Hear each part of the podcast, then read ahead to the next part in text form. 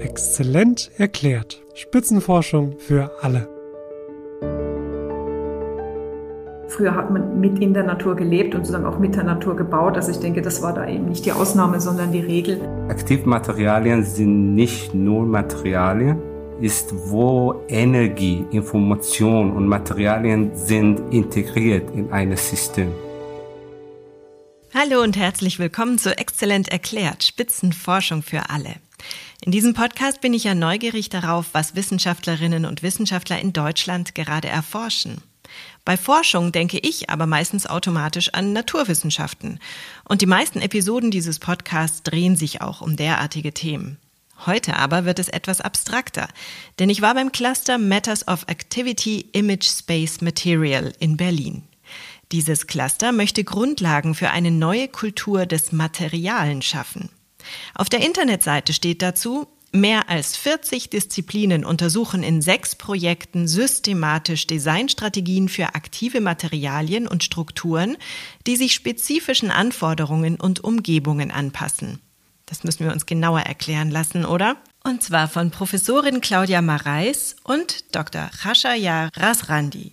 Die beiden haben einen komplett unterschiedlichen Hintergrund, aber das erzählen sie am besten kurz selbst. Mein Name ist Claudia Mareis. Ich bin eine der Sprecherinnen des Clusters Matters of Activity Image Space Material und ich äh, bin Professorin für Gestaltung und Wissensgeschichte an der Humboldt-Universität, äh, dort am Institut für Kulturwissenschaft. Äh, ich habe einen Hintergrund ähm, im Design, also ich bin ausgebildete Designerin und bin von dort aus in die Wissenschaften gekommen und habe mir dann so eine Spezialisierung in kulturwissenschaftlicher Designforschung eigentlich angeeignet und bin jetzt in einem Cluster in verschiedenen Funktionen tätig, in verschiedenen Rollen. Hi, mein Name ist Khashir Razrandi und äh, ich komme ursprünglich aus Materialwissenschaft, Werkstoffwissenschaft. Vor ein paar Jahren eine meiner Studenten hat mal gesagt, dass du bist von Materialwissenschaft, du schreibst Materialphilosophie und du lehrst Materialgestaltung. Aber ich bin Research Associate im Matters of Activity Excellence Cluster. Wenn wir uns jetzt zum ersten Mal irgendwo, sagen wir mal, in einem ICE oder so treffen würden und ich würde sagen, was machen Sie denn so beruflich? Äh, wie könnten Sie mir das erklären? Also ich würde meistens sagen, es ist kompliziert. wir passen nicht so in disziplinäre Schubladen. Und ich glaube, das trifft auf viele der Forschenden am Exzellenzcluster zu. Äh, ich fange meistens damit an zu sagen, dass der Cluster, in dem ich äh, arbeite, dass der wahnsinnig interdisziplinär ist, um schon mal so ein bisschen ein Setting zu haben, zu sagen, es sind über 40 Disziplinen, die mitarbeiten in dem Cluster aus den Naturwissenschaften, Materialwissenschaften, aus den Geisteswissenschaften und aus dem Design- und Architekturbereich. Und es gibt eben diesen Dreiklang von Naturwissenschaft, Geisteswissenschaften und Design, was für unser Thema sehr, sehr wichtig ist. Ja, das ist so ein bisschen so die Konstellation, die ist insofern äh, wichtig, weil sie auch die Methodik ein Stück weit vorgibt. Wir entwickeln unsere Forschung sehr stark aus diesem interdisziplinären Zusammenspiel zwischen den Disziplinen und auch den Fachkulturen und versuchen diese Frage nach aktiver Materialität, denn darum geht es in dem Cluster, Matters of Activity aus dieser interdisziplinären Perspektive ähm, zu beantworten. Und die Frage, was denn jetzt genau mit dieser aktiven Materialität gemeint ist, was das mit Bildern, Räumen und Objekten zu tun hat, das ist dann sozusagen schon ein nächster Level des Gesprächs, wo das Ganze dann nochmal ein bisschen komplizierter wird und spannender auch. Aber gerade diese, erstens die verschiedenen Disziplinen und auch eben dieses, dass sie nicht per se als Forscherin angefangen haben, das sehe ich als riesigen Vorteil, oder? Weil sie ja dann eigentlich diese Kreativität mitbringen, die vielleicht andere, die immer nur in dieser einen Denkrichtung waren, vielleicht nicht mehr mitbringen, oder? Ich denke schon, dass sozusagen die verschiedenen äh, Wissenskulturen, in denen man gearbeitet hat, seien sie jetzt wissenschaftliche oder handwerkliche oder praktische, einen dazu bringen, auch in der Forschung dann andere Fragen zu stellen. Also wir arbeiten natürlich in einem wissenschaftlichen Setting, das ist ganz klar. Wir äh, sind sozusagen auch den wissenschaftlichen Rahmenbedingungen verpflichtet, den Kriterien. Äh, nichtsdestoweniger ist so ein bisschen dieses Rütteln an den Grenzen der Disziplinen und auch so diese Neugier auf neue Methoden der Zusammenarbeit. Ich denke, das zeichnet uns aus als Forschergruppe. Also, dass wir gerne auch so ein bisschen outside the box denken und versuchen herauszufinden, wie kann man sozusagen Probleme oder Fragen, die uns umtreiben, immer noch mal ganz anders denken. In so einem Exzellenzcluster steckt man sich ja Ziele, die man in der Forschung erreichen möchte. So auch hier. Da gibt es gleich mehrere Themen, die die Wissenschaftlerinnen und Wissenschaftler umtreiben. Also das eine ist wirklich diese Frage nach der Wiederentdeckung und der Neubewertung des Analogen im Digitalen. Also die, wirklich diese Frage, wie gehen wir mit Digitalisierung um, welche Rolle spielt Materialität darin, können äh, andere Materialverständnisse zu anderen Produktionsweisen, zu anderen Lebensweisen führen. Dann ein zweites Thema und auch ein zweites Ziel ähm, für uns ist wirklich dieses Zusammenbringen von Theorie und Praxis. Also dieses Zusammenführen von unterschiedlichen Wissensformen aus den Naturwissenschaften, aus den Geisteswissenschaften, aus dem Design, im Wissen darum, dass diese Vielstimmigkeit und diese vielfältigen Expertisen zusammen auch eine robuste ähm, Perspektive ergeben äh, auf diese und auch ein robustes, ja, vielleicht Setting auch ergeben, um sich eben all diesen Problemen zu stellen, in denen wir uns gegenwärtig auch konfrontiert sehen. Ich denke, so ein drittes Ziel ähm, äh, ist für uns konkret auch darüber nachzudenken, wie diese Art von Methodik ähm, und diese äh, Form der interdisziplinären Zusammenarbeit, die wir am Cluster entwickeln, wie wir die auch ähm, äh, sozusagen in die Zukunft hinein weiterdenken können und vielleicht auch verstetigen können. Also was passiert eigentlich mit diesem unglaublichen Potenzial von Wissen, von Expertise, dass wir uns eben gemeinsam und nicht nur einzeln entwickeln, wenn dieser Verbund vielleicht einmal äh, nicht mehr bestehen sollte. Also das sind so diese Fragen, äh, die uns beschäftigen, weil wir natürlich in diesen Jahren, in denen wir zusammenarbeiten, schon auch merken, dass, dass dieses äh, Miteinanderforschen auch etwas ist, was zu einer Grundbedingung des Forschens auch wird. Also insofern ist diese Frage nach den Zielen des Einzelnen, der einzelnen Forschung, die sind natürlich da. Aber diese Frage nach dem, wo geht der Weg auch zusammen hin, das ist, glaube ich, für uns so eine, eine wichtige Frage. Claudia Mareis ist eine der Sprecherinnen des Clusters, aber sie leitet auch eine Projektgruppe, die sich Material Form Function nennt.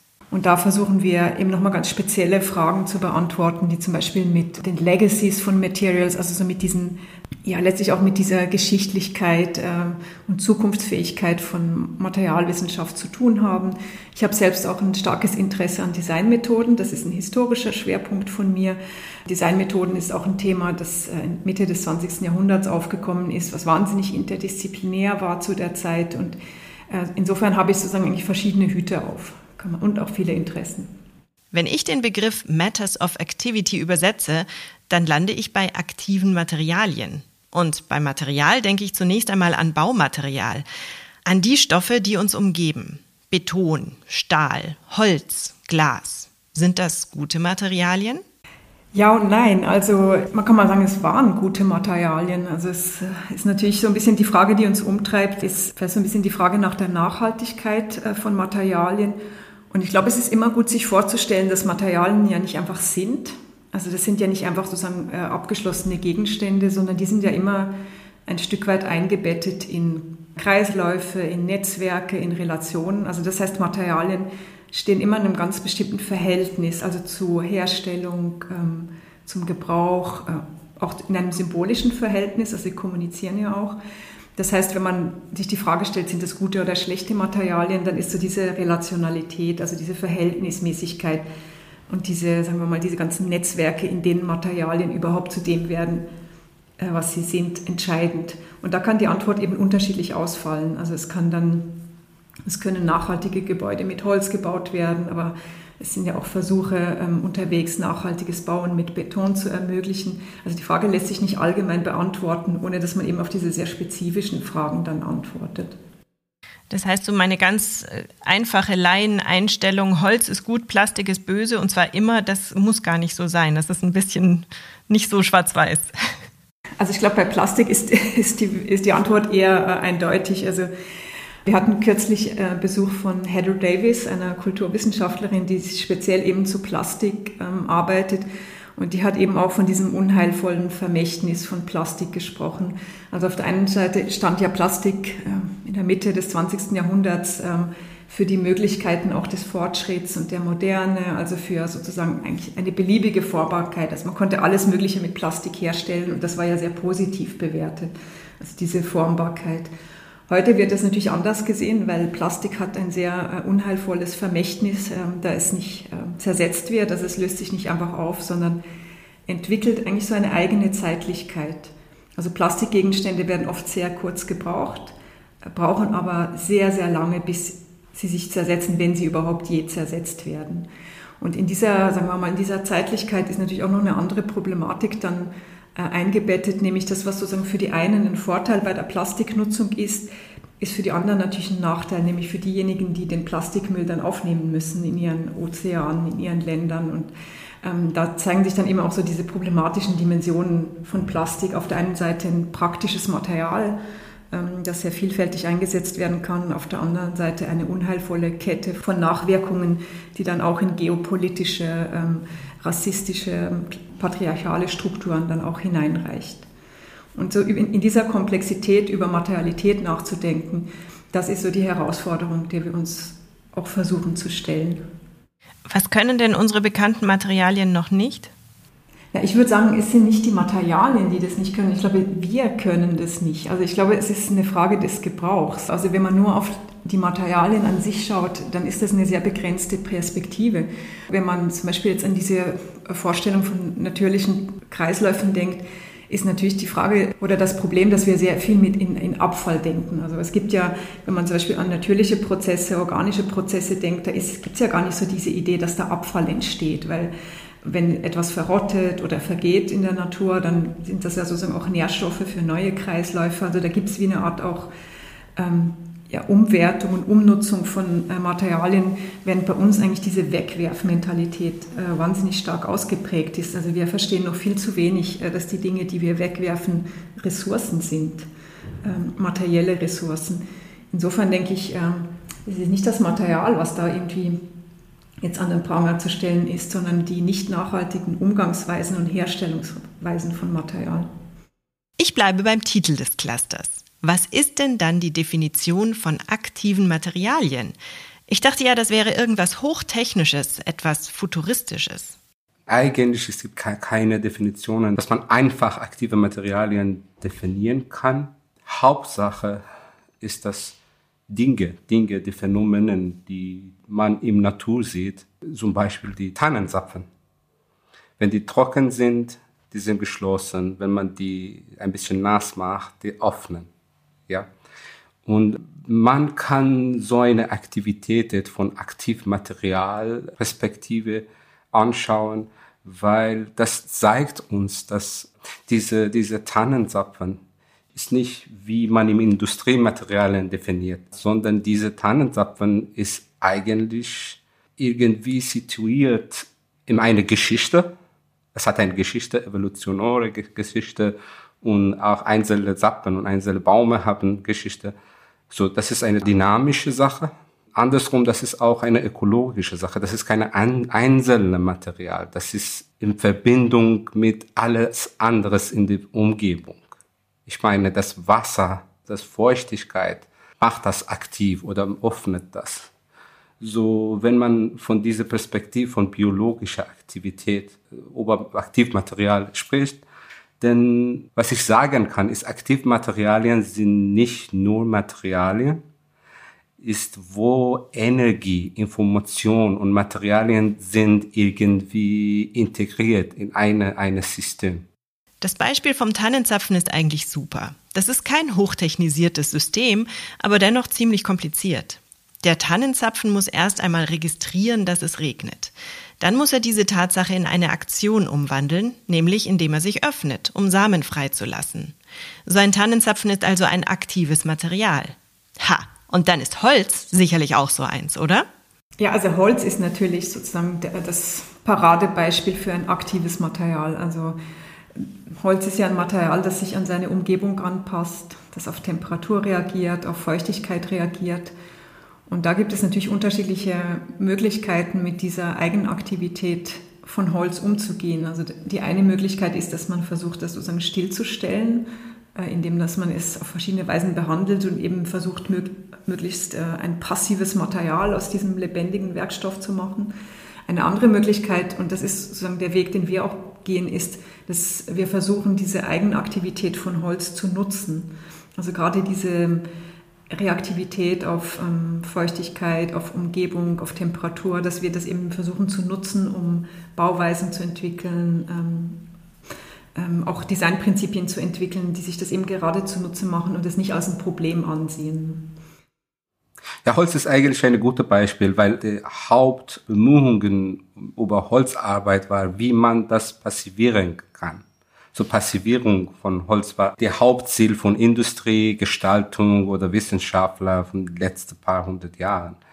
Also jetzt, es gibt viele verschiedene Gruppen, viele verschiedene, verschiedene Research oder, oder Gestaltungsgruppen, die versuchen, diese Inner Activity von Holz irgendwie benutzen. Früher hat man also versucht, das lebendige Holz irgendwie zu zähmen. Viel interessanter ist es aber zu überlegen, wie man die Eigenschaften von Holz nutzen kann. Und das ist nur eines von vielen Beispielen. Wir können von der Natur lernen, von den Materialien um uns herum.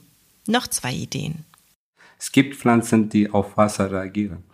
Man kann versuchen, die Prinzipien von dieser Aktivität herausfinden und dann danach kann man versuchen, diese übersetzen, um eine Dach, die selbstbewegend ist, starten. Das ist eine Perspektive. Ich würde sagen, das ist so hm, vielleicht mehr Ingenieurwissenschaft Perspektive, aber in Gestaltung äh, nur Vielleicht noch ein Beispiel. Eine mein Design-Student hat genau dasselbe Konzept genommen, so eine wasserreagierende Aktivität in Pflanzen und hat so eine aktive Garment, aktive Socken oder Hosen entwickelt, die heißt Exosuits oder, oder, oder ähnliche Exogarment, die man tragen kann, die Leute, die Menschen mit die Probleme mit Laufen haben können die tragen und das hilft eigentlich beim Bewegung. Diese Garment, diese, diese Hose, diese Socken brauchen keine Energiekabel und brauchen keine Informationskabel. Man trägt das und einfach die Bewegung von der User selber aktiviert das für das nächste Schritt von Bewegung. Intelligente Socken und ein Dach, das sich bei Regen selber schließt. Sich von der Natur inspirieren lassen im Design und in der Architektur. Die Idee ist nicht neu, sie tritt aber in unserer schnelllebigen Zeit oftmals in den Hintergrund.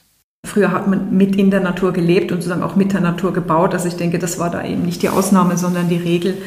Aber ich glaube, es gibt schon so wie einen Bruch in der Industrialisierung, die dann einerseits neue Produktionsweisen, neue Materialien hervorgebracht hat und andererseits so dieser Wunsch, im Sinne der Natur zu konstruieren oder im Sinne der Natur zu leben, nochmal auf eine bestimmte Weise problematisiert und geschärft hat.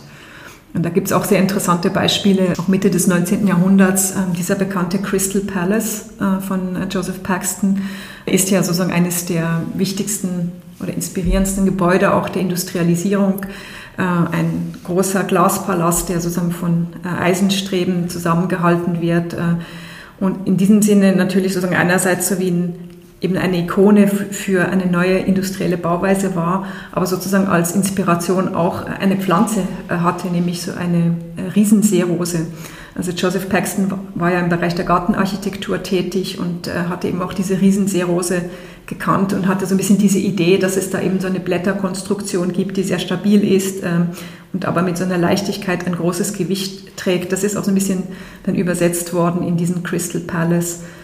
Das ist ein Beispiel, das ist nicht das einschlägigste, finde ich, weil es gibt dann auch noch äh, später bei Buckminster Fuller oder auch bei Frei Otto, finde ich, nochmal viel treffendere Beispiele. Aber ich finde, der Crystal Palace ist so, finde ich, designhistorisch einfach ein gutes Beispiel in einem Moment, wo die Passivierung der Materialien durch die industrielle Produktion so stark geworden ist, dass eigentlich Natur ähm, als ein ja, Gegenmodell sich sowohl in Konstruktionsweisen, aber auch in bestimmte gestalterische ähm, Theorien wieder, wie sozusagen auf, auf der Rückseite wieder eingeschlichen hatte. Es gibt übrigens ein schönes Wort für diese Art von Design, das sich an Ideen der Natur bedient. Bio-inspiriertes Design. Ja, es geht auch darum, äh, dass man eben bestimmte Strukturen, ähm, bestimmte Konstruktionsweisen, bestimmte Materialeigenschaften versucht künstlich ähm, nachzubilden, also von biologischen Materialien, die dann künstlich nachzubilden. Aber es geht vor allem auch darum äh, zu verstehen, dass diese Trenne zwischen künstlichem Material und natürlichem Material ein Stück weit ja auch ähm, schwierig ist, weil Material etwas ist, was sozusagen ja immer auch in der Bearbeitung entsteht. Und diese Vorstellung, dass wir auf der einen Seite die natürlichen Rohstoffe haben und auf der anderen Seite die künstlich hergestellten Materialien, ähm, ist ja natürlich nicht nur ein Gegensatz, sondern das ist ja auch ein Kontinuum von ähm, verschiedenen kulturtechnischen und gestalterischen und auch technologischen Interventionen in Materialität, weil auch die Rohstoffe sind nicht einfach da und tun irgendwas, sondern die sind ja sozusagen auch immer schon mit einer bestimmten Vorstellung von Funktionalität behaftet, mit einer bestimmten Vorstellung auch, dass Natur überhaupt als eine Ressource gesehen wird, die ausgebeutet oder benutzt werden kann. Und insofern, das hat auch ähm, Bernadette Besson-Visson gesagt, eine französische Wissenschaftshistorikerin, sind eigentlich Materialien immer sozusagen etwas, was Natur und Kultur gleichzeitig äh, ist. Also das gilt äh, für alle Materialien, auch für so etwas wie Holz. Also das ist eben auch nicht einfach nur natürlich in Anführungszeichen, sondern ist eben auch ein Naturkulturgebilde. Im Gespräch merke ich, dass ich mir das Cluster irgendwie ganz anders vorgestellt hatte. Wahrscheinlich, weil ich an die Episode 3D Matter Made to Order gedacht hatte. Da ging es auch um Materialien, aber eben um neuartige Werkstoffe, um Schäume zum Beispiel. Hier jedoch geht es um ganz andere Fragen. Es ist viel weniger technisch, als ich dachte. Diese Frage nach der Materialität, die wird, das endet oft immer so ein bisschen in so einem technowissenschaftlichen Verständnis. Also, dass man dann schnell dabei ist zu sagen, ah, es geht darum, Materialien zu entwickeln, die können dies und das und dann kann man so bauen. Oder kann man dann Dinge so konstruieren. Und ein Stück weit ist das natürlich auch korrekt. Also das ist auch, was uns umtreibt. Also wir beschäftigen uns sehr stark mit dieser Frage, wie eben äh, andere Materialien aussehen und wie wir aktive Materialien einsetzen wollen. Aber es ist eben auch nicht darauf beschränkt. Also dieses äh, Nachdenken über die ähm, gesellschaftlichen, über die kulturellen, über die historischen Konstellationen, in denen diese Frage nach Materialität eingebettet ist, das ist ebenso zentral. Und da spielen die Geisteswissenschaften auch keine zuliefernde Rolle oder sind auch jetzt nicht die Instanz, die andauernd problematisiert oder kritisiert, sondern es geht ja wirklich auch darum, ähm, aus einer kultur- und geisteswissenschaftlichen Perspektive dieses Verhältnis von Natur, Kultur entlang von Materialität äh, und aktiven Materialien neu zu denken. Wahrscheinlich ist es sinnvoll, wenn wir jetzt nochmal die Struktur des Clusters anschauen. Denn es gibt zum Beispiel drei Projektgruppen, die sich speziell mit Kulturtechniken und Praktiken beschäftigen, die ein bestimmtes Materialverständnis oder auch einen bestimmten Umgang mit Material mit sich bringen. Das ist ähm, erstens Weben, zweitens äh, Schneiden und drittens Filtern, also Weaving, Cutting und Filtering. Und durch diese Perspektiven, ähm, durch, durch, diese kulturtechnische Perspektive geraten eben auch bestimmte Materialien in den Blick. Also bei Weaving ist es eben oft Zellulose oder eben auch sozusagen die ähm, Gewebestrukturen von, ähm, von Biofilmen äh, und von Bakterien, die dann ins, äh, sozusagen ins Zentrum geraten. Aber es sind auch natürlich dann äh, Materialien wie Wolle, die ja auch Teil des Webens sind. Und halt so der Versuch, über Materialität eben über die Grenzen von Naturwissenschaft und Geisteswissenschaft ähm, äh, zusammenzudenken, indem man eben auch unterschiedliche ähm, Materialien und Materialverbünde über eine bestimmte Kulturtechnik betrachtet. Eine Forschung ist nur fokussiert über diese Zellulose-Aspekte von der bakteriellen Biofilme, die andere guckt über die genetische, genetische Perspektive, wie die Bakterien diese wunderbare, wunderschöne bakterielle Biofilm bauen. Und ja, wenn, wenn man so eine, so eine nicht passiv, sondern aktiv Brillen nimmt, dann kann man über verschiedene Beispiele im Natur, aber auch in Industrie und Gestaltung nehmen als, als Forschobjekt. Und dann bringt dies alle diese verschiedenen Perspektiven, interdisziplinäre Perspektiven, um das, das gleiche Objekt zusammen zu forschen oder zusammen zu analysieren oder im viele von unseren Projekten zusammen zu synthetisieren, zusammen zu, zu bauen eigentlich. Beim Filtern sind das dann andere Themen, also Luft auf jeden Fall, aber es sind auch Daten, äh, Wasser ja, es könnte ein Thema sein. Und bei Cutting ist es eben auch die Frage nach dem Schneiden ist eine, die auch von den Materialien her gedacht werden muss, weil Wasser ja natürlich auch etwas sein kann, was zum Schneiden eingesetzt wird und da auch so eine bestimmte Aktivität entfaltet. Äh, deswegen kann ich einfach nur noch einmal sagen, also es geht eben nicht darum, dass wir uns auf bestimmte Materialien fokussieren, obwohl diese eine wichtige Rolle spielen. Eben ist genannt worden, Luft spielt eine Rolle, Zellulose. Äh, wir haben oft über Lehm äh, gesprochen. Ähm, Holz ist ein viel äh, zitiertes Beispiel. Bakterielle ähm, Biofilme sind ein Beispiel. Aber es geht eben immer auch um diese kulturtechnische Dimension, also die Werkzeuge, die Konzepte, mit denen eben auch äh, sozusagen an diese Materialität herangegangen wird und in denen sich dann eben auch ein neues Verständnis von aktiver Materialität entfalten kann.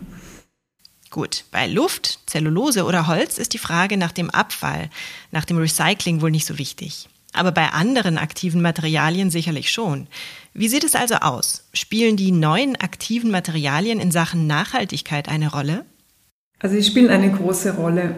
Und am Cluster haben wir sozusagen auch eine Devise. Wir sprechen sozusagen jetzt nicht die ganze Zeit von Nachhaltigkeit, ähm, aber es ist also sozusagen auch ein Leitmotiv, auf das wir uns auch ähm, sehr stark beziehen, wohl wissend, dass eben auch diese Vorstellung von Kreislaufwirtschaft, von Nachhaltigkeit natürlich auch an ihre Grenzen stößt.